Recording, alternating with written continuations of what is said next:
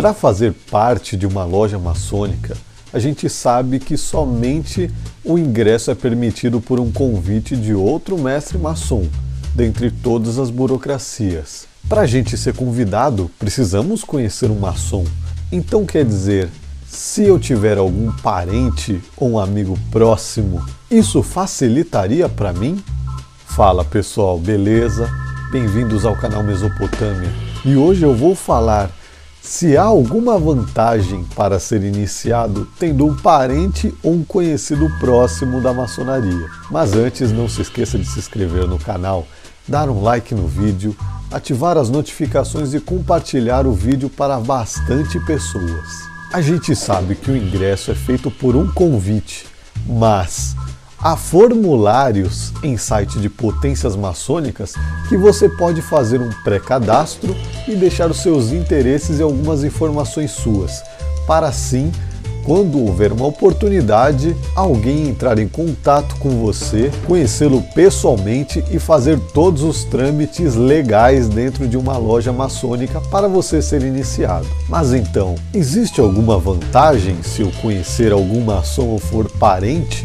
Eu posso passar na frente? Isso vai me dar algum atalho para eu ser iniciado? Na verdade, não. Todo mundo precisa passar pela burocracia para ser iniciado já que a maçonaria é uma instituição que trata as pessoas por iguais, apesar da hierarquia de graus e cargos. Ninguém é melhor que ninguém lá dentro. Então todos precisam esperar o tempo que for necessário, enviar todos os documentos que são necessários, passar pela bateria de testes até ser aprovado. Há algumas pessoas que são um pouco diferente, mas eu vou te explicar por quê. Para ser iniciado, você precisa ser maior de idade, ter um trabalho fixo, um meio de se sustentar, de pagar as taxas que vão ser exigidas de você, precisa ser independente. Dependendo da potência da organização, as leis que elas têm pode ser um pouco diferente. Temos as regras da maçonaria universal, que, por exemplo, todos os maçons precisam se reunir em uma loja física, não onlinemente.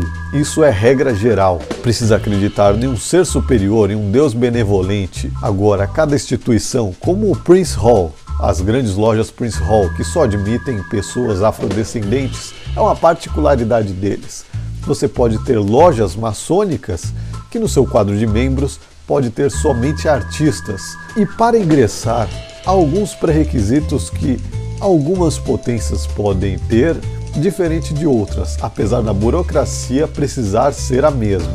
Por exemplo, em alguma instituição, se você já foi um Lawton ou um Demolay, que são ordens paramaçônicas para jovens, adolescentes, você fica isento de algumas taxas mas o processo é o mesmo. Se você for um estudante, tiver 18 anos e esteja fazendo a faculdade até os seus 25 anos, você também fica isento de algumas taxas. Após isso, você paga normal como todo mundo.